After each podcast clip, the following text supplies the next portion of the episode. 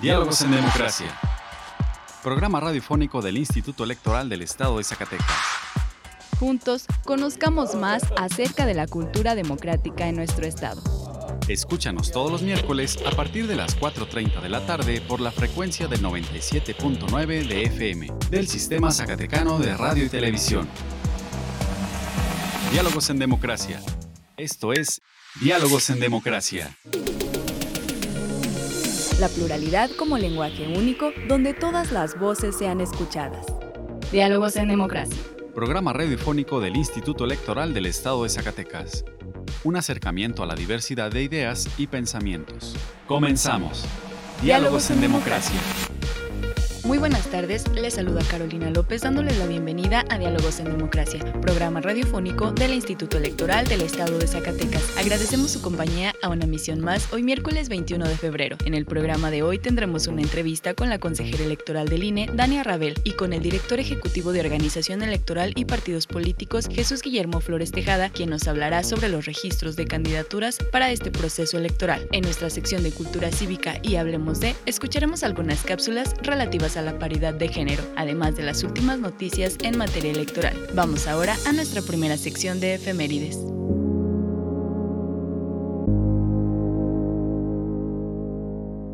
Pluralidad, donde todas las voces son escuchadas. Diálogos en democracia. Esta semana en la historia. Efemérides. 19 de febrero, Día del Ejército Mexicano. 20 de febrero de 1880, murió Mariano Riva Palacio, primer regidor del Ayuntamiento de México, diputado y senador, ministro de Justicia y Hacienda y gobernador del Estado de México. 21 de febrero, Día Internacional de la Lengua Materna.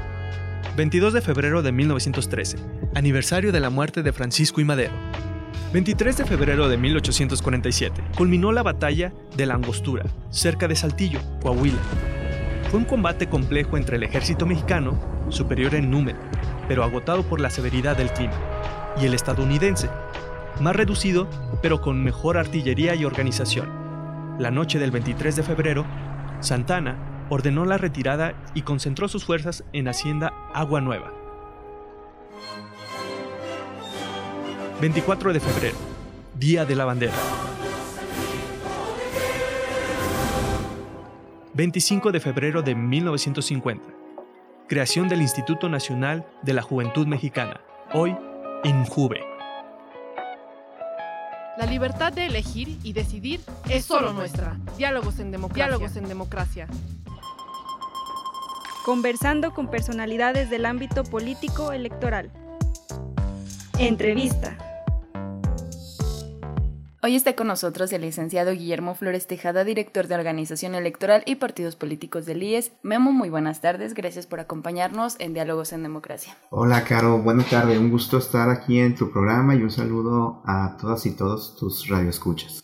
En próximos días comenzará ya el registro de candidaturas en el Instituto Electoral para este proceso electoral local. ¿Podrías platicarnos por qué es tan importante eh, este procedimiento, este registro de candidaturas? esta etapa en este proceso electoral? Sí, con mucho gusto. Eh, comentarte que el registro de candidaturas, como bien lo refieres, empieza el próximo lunes 26 de febrero y termina el 11 de marzo. Y el registro de candidaturas forma parte de la etapa de preparación de la elección y es una de las fases fundamentales de este proceso electoral en la que participan partidos políticos, coaliciones, candidaturas independientes y obviamente también se ven inmiscuidos nuestros consejos distritales y municipales esta fase, por su propia naturaleza, conlleva la interacción física de una cantidad importante de personas, entre las que se encuentran las y los ciudadanos que buscan ser registradas y registrados como candidatas o candidatos, ya sea por la vía independiente o bien a través de los partidos políticos o coaliciones, participan funcionarias y funcionarios del instituto y en general es un ejército el que prepara la autoridad electoral local para llevar de manera perfecta el registro de candidaturas. ¿Cómo se ha estado preparando este ejército que tú lo mencionas en la Dirección de Organización Electoral y Partidos Políticos? Sí, desde el mes de, de, febrero, con el ánimo de brindar la debida capacitación y asesoramiento, la coordinación de prerrogativas de la Dirección de Organización Electoral y Partidos Políticos ha llevado una etapa intensa de capacitación con todas las personas que van a estar coadyuvando en todo el, el proceso de registro de candidaturas, eh, haciendo ejercicios, llevando a cabo una práctica de todo lo que tiene que ver con esta actividad y creemos y sentimos con el apoyo obviamente de las y los consejeros electorales que están estamos preparados y preparados para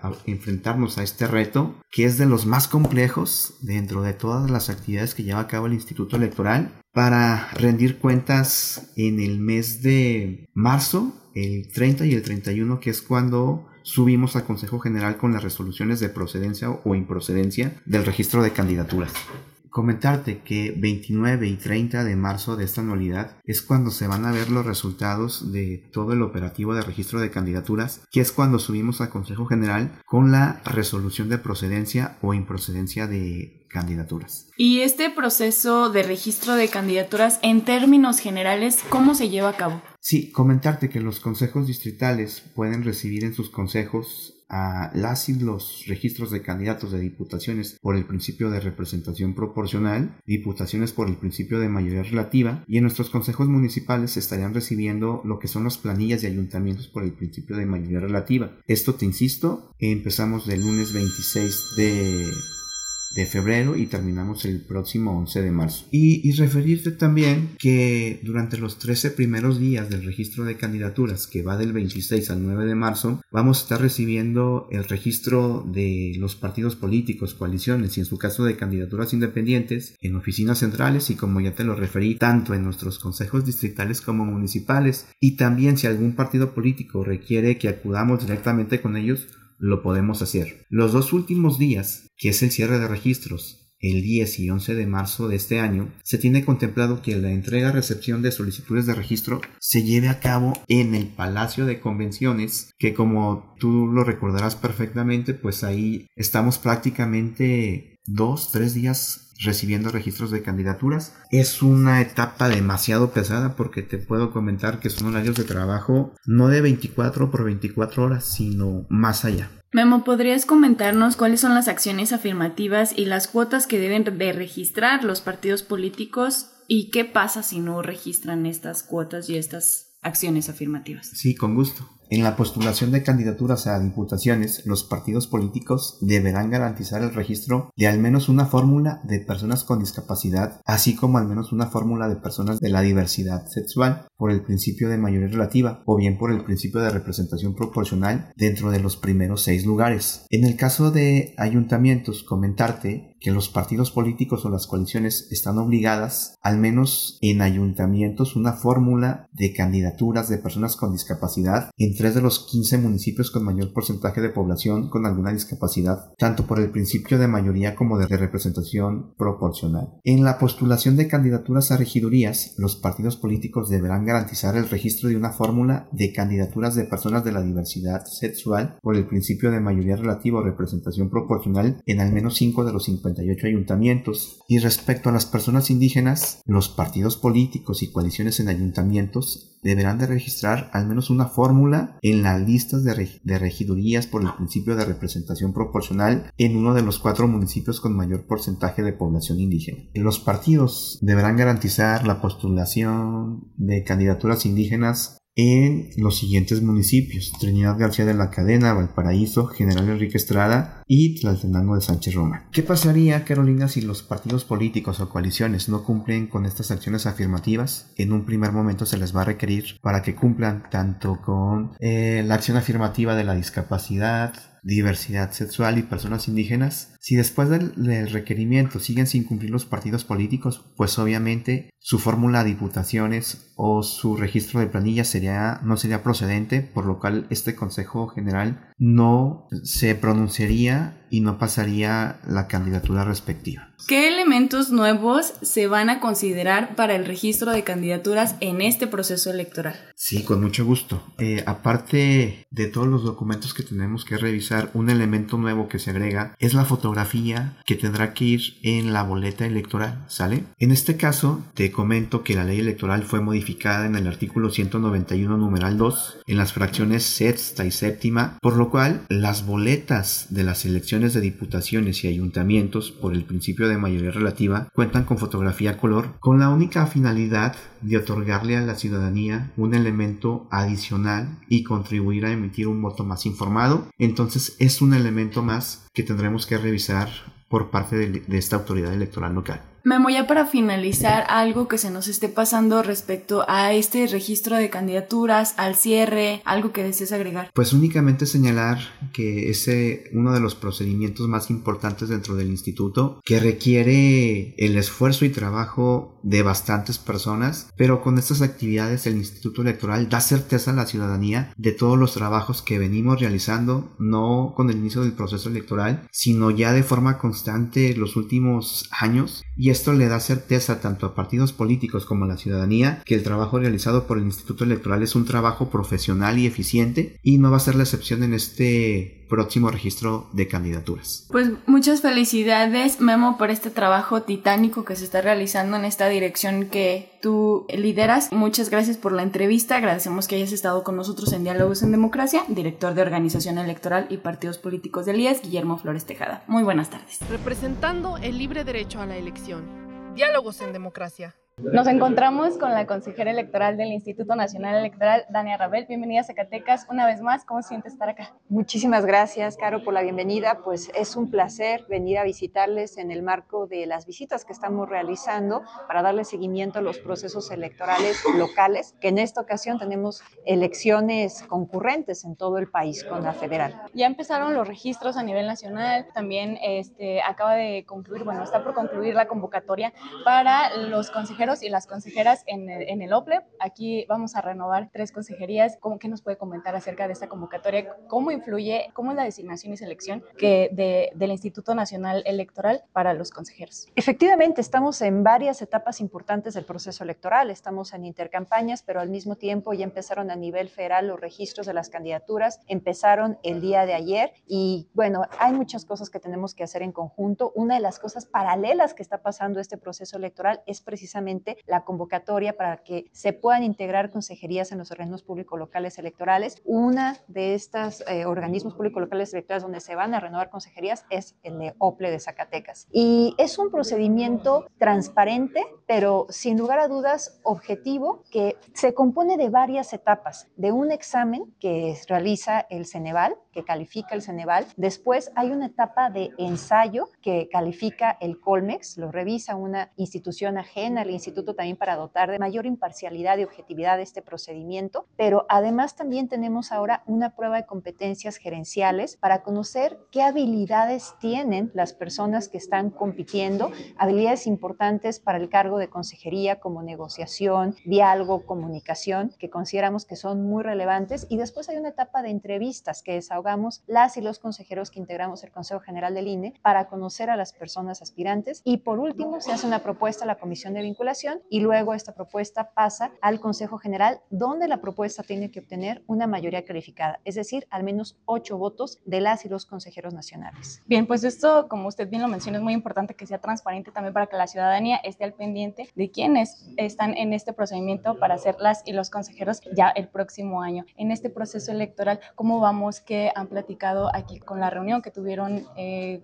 con los consejeros y consejeras del Instituto Electoral del Estado de Zacatecas en coordinación con el INE. Vamos muy bien. Tuvimos una reunión muy fructífera en donde las y los consejeros me hicieron saber todas las actividades que han realizado, las que están por venir. Me pusieron también en relieve pues cuáles son los retos que tenemos en este proceso electoral para ir cumpliendo de manera adecuada cada una de las etapas, pero lo que puedo decir a la ciudadanía de Zacatecas es que vamos bien y que el Instituto Electoral del Estado está trabajando para que pueda haber elecciones locales. ¿Qué opinión le merece que la ciudadanía se organice para defender el Instituto Nacional Electoral? Bueno, la ciudadanía es libre de hacer cualquier manifestación, cualquier expresión de apoyo, defensa a diversas instituciones. Creo que tenemos que respetar la libertad de expresión, es un derecho constitucional, y también la libertad de asociación y manifestación. Son derechos incluso de algunos de estos políticos muy relevantes que forman parte de los derechos humanos. Bien, ¿algún mensaje a la ciudadanía en este proceso electoral ya a unos meses del 2 de junio para que salgan a votar? Es muy importante su participación. La primera parte de esta participación tiene que ver con que si salieron sorteados o sorteadas, le abran la puerta a su CAE para que acepten ser funcionarios y funcionarias de mesa directiva de casilla. Después, una segunda etapa muy importante es que se documenten. Tenemos también la plataforma Candidatos y Candidatas Conóceles para que puedan emitir un voto informado. Esta plataforma por primera vez se va a tener en el ámbito local para que conozcan también a sus candidaturas locales. Y después, por supuesto, que participen el día de la jornada electoral, el 2 de junio, e incluso también recordarles que pueden participar como observadores y observadoras electorales para que puedan dar fe por sí mismos de cómo se desarrollan las distintas etapas del proceso electoral. Consejera Dania Rabel, muchísimas gracias por este mensaje. Esta es su casa, la Casa de la Democracia, el Instituto Electoral del Estado de Zacatecas. Eh, le agradece esta entrevista y bueno, pues seguimos aquí en, Diálogos en Democracia. Muchísimas gracias y Gracias a ti, Caro. Muchas gracias. Nuestra elección en la diversidad de, en la diversidad de pensamiento. Diálogos, en, democracia. Durante 26 años hemos trabajado de manera coordinada con las y los zacatecanos para tener elecciones transparentes y confiables. Hemos organizado nueve procesos electorales ordinarios y dos extraordinarios, con los que se han integrado la legislatura local, los 58 ayuntamientos y la gubernatura. Con tu participación fortalecemos la democracia rumbo a las elecciones del 2024. Infórmate, decide y vota. Instituto Electoral del Estado de Zacatecas. Pluralidad, donde todas las voces son escuchadas. Diálogos en democracia. Educación en democracia. Cultura cívica. Cultura cívica. Este 18 de febrero se conmemora el Día de la Mujer de las Américas, buscando visibilizar a todas las mujeres del continente americano que lucharon para la obtención de sus derechos civiles y políticos. Esta fecha se conmemora cada 18 de febrero desde 1982, año en que fue establecida por la Asamblea General de los Estados Americanos, celebrando la creación de la Comisión Interamericana de las Mujeres. Uno de los objetivos principales de esta conmemoración es honrar y visibilizar a las mujeres de América. La libertad de elegir y decidir es solo nuestra. Diálogos en democracia. Diálogos en democracia. Explorando ideas a través del diálogo. Hablemos de... La participación política de las mujeres es fundamental en el proceso electoral local 2023-2024. Incorporar la voz de las mujeres en la vida política abre las puertas a nuevas perspectivas, ideas y soluciones de las problemáticas que enfrenta nuestra sociedad. Cada mujer que se involucra en la esfera política aporta una voz única, experiencias valiosas y una visión que enriquece el quehacer público.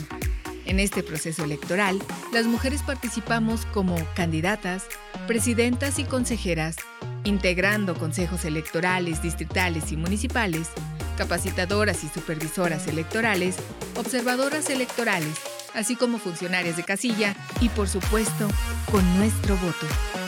Todas y todos podemos convertirnos en agentes del cambio que respalda y alienta a la participación activa de las mujeres en la toma de decisiones. En esta elección, recordemos que la fortaleza de una democracia reside en su diversidad y en la inclusión de todas las voces. Tu voz es tu poder. Instituto Electoral del Estado de Zacatecas. Representando el libre derecho a la elección. Diálogos en democracia.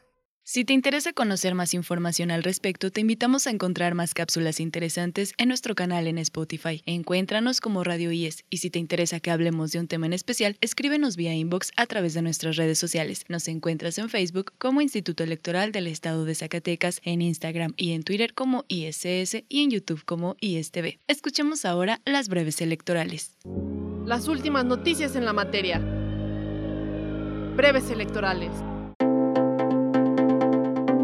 En sesión extraordinaria del Consejo General se aprobó por unanimidad la firma del convenio de colaboración y coordinación entre el IES, el Instituto Zacatecano de Acceso a la Información y partidos políticos con acreditación nacional y local. También se aprobaron los informes financieros correspondientes a noviembre y diciembre de 2023, así como el informe final de actividades del cierre del procedimiento de liquidación del partido político local Paz para Desarrollar Zacatecas, así como la contratación de personal para diversas áreas del instituto Personal de la Coordinación de Educación Cívica de la Dirección Ejecutiva de Capacitación Electoral del IES acudió el jueves 15 de febrero a realizar un taller de lectura para integrar comunidades lectoras en zonas rurales y promover los derechos políticos y la participación libre, informada y razonada de la ciudadanía en los procesos electorales. 29 jóvenes de la Escuela Preparatoria Torres Bodet de la localidad de Tacualeche, ubicada en el municipio de Guadalupe, Zacatecas, participaron en esta actividad.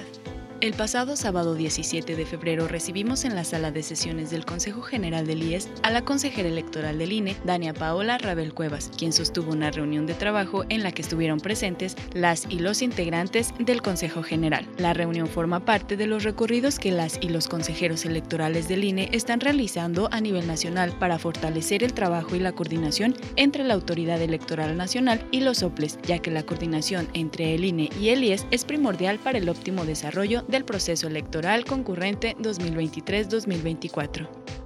Las consejeras electorales Yasmín Reveles Pasillas, Sandra Valdés Rodríguez y Brenda Mora Aguilera y los consejeros electorales Israel Guerrero de la Rosa y Arturo Sosa Carlos, así como el secretario ejecutivo Jorge Chiquito Díaz de León y Jesús Guillermo Flores Tejada, director de Organización Electoral y Partidos Políticos, sostuvieron una reunión de trabajo en la que se analizó la estrategia para atender el procedimiento de registro de candidaturas para el proceso electoral local 2023-2024. El Consejo General del Instituto Nacional Electoral aprobó el formato B del segundo debate presidencial del proceso electoral federal 2023-2024, consistente en el uso de entrevistas videograbadas para que la ciudadanía pregunte directamente a las candidaturas a la presidencia de la República el próximo 28 de abril en los estudios Churubusco. Se estableció que se trata de un elemento novedoso en los debates que busca garantizar la participación directa de la ciudadanía, además de facilitar, captar y mantener la atención de la audiencia. Tu voto trasciende fronteras. Invita a tus seres queridos que radican en el extranjero para que se registren para votar este 2 de junio desde fuera del país. No dejes pasar el plazo. Tienen hasta el 25 de febrero para registrarse en votoextranjero.mx. Elías te invita a participar como observadora u observador electoral y enterarte de todos los detalles del proceso electoral concurrente 2023-2024. Conoce la convocatoria en nuestra página de internet www.ies.org.mx.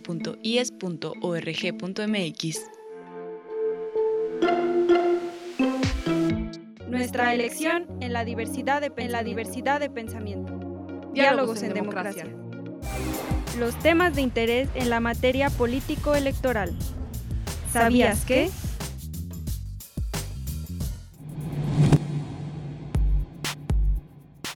Extienden plazo de registro para conacionales fuera de México que deseen votar desde el exterior. Al aprobar modificaciones a los lineamientos para la conformación de la lista nominal del electorado en el extranjero, las y los consejeros coincidieron que se busca ampliar los derechos de las y los mexicanos que radican fuera de su país de origen. El consejero Arturo Castillo dijo que el instituto hará lo necesario para que la ciudadanía que radica en el exterior pueda ejercer sus derechos cada vez con mayor facilidad y se refirió al número de boletas que estarán disponibles en las 23 sedes consulares para quienes no se registraron por ninguna modalidad de voto. El ampliar de 1.000 a 1.500 boletas, aquellas disponibles en la casilla donde podrán votar las personas no registradas, es una ampliación, lo, aclaro con esta precisión, para personas que no se hayan registrado. Este límite solamente aplica para quienes no hayan logrado hacer su registro para votar desde el extranjero hasta el 25 de febrero. Para todos aquellos que se registren hasta esta fecha, tendrán su boleta garantizada y no hay un límite establecido en las urnas para ejercer el derecho al voto.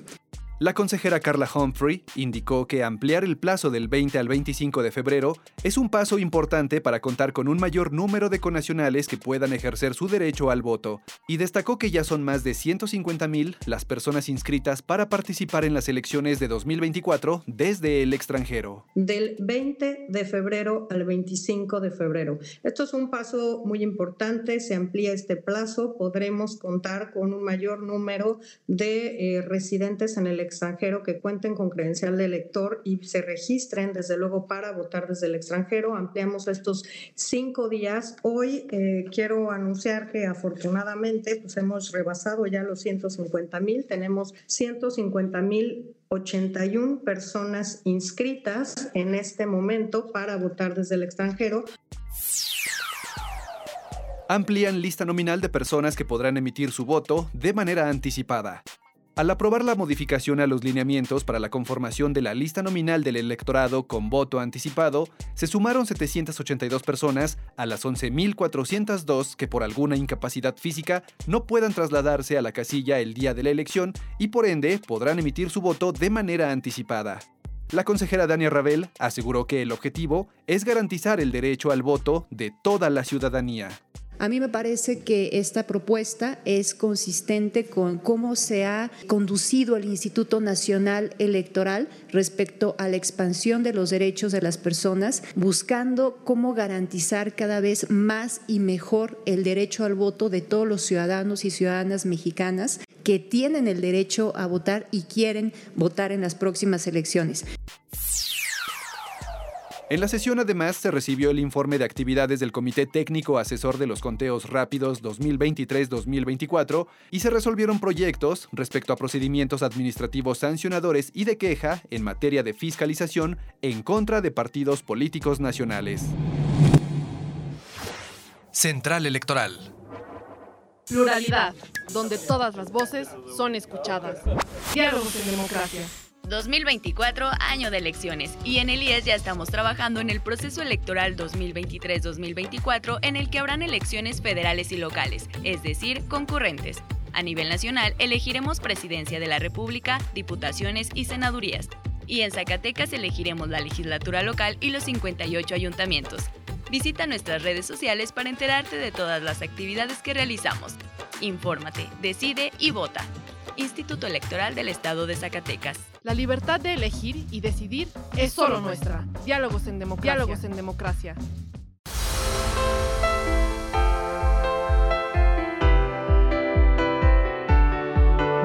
Estimados radioescuchas, hemos llegado al final de esta emisión. Agradecemos su compañía en esta tarde y esperamos nos vuelvan a escuchar el próximo miércoles en punto de las 4.30 de la tarde. Agradecemos a Radio Zacatecas el apoyo para la difusión de este programa. También agradecemos el apoyo y el acompañamiento de Rocío de Lira, Ani Serrano, Horacio Rodríguez y Virginia Perusquia. Se despide de ustedes Carolina López, que tengan una excelente tarde.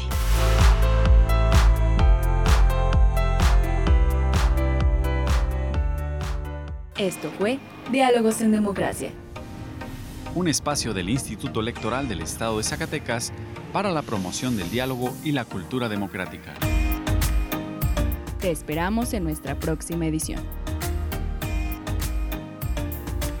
Diálogos en Democracia. Diálogos en Democracia.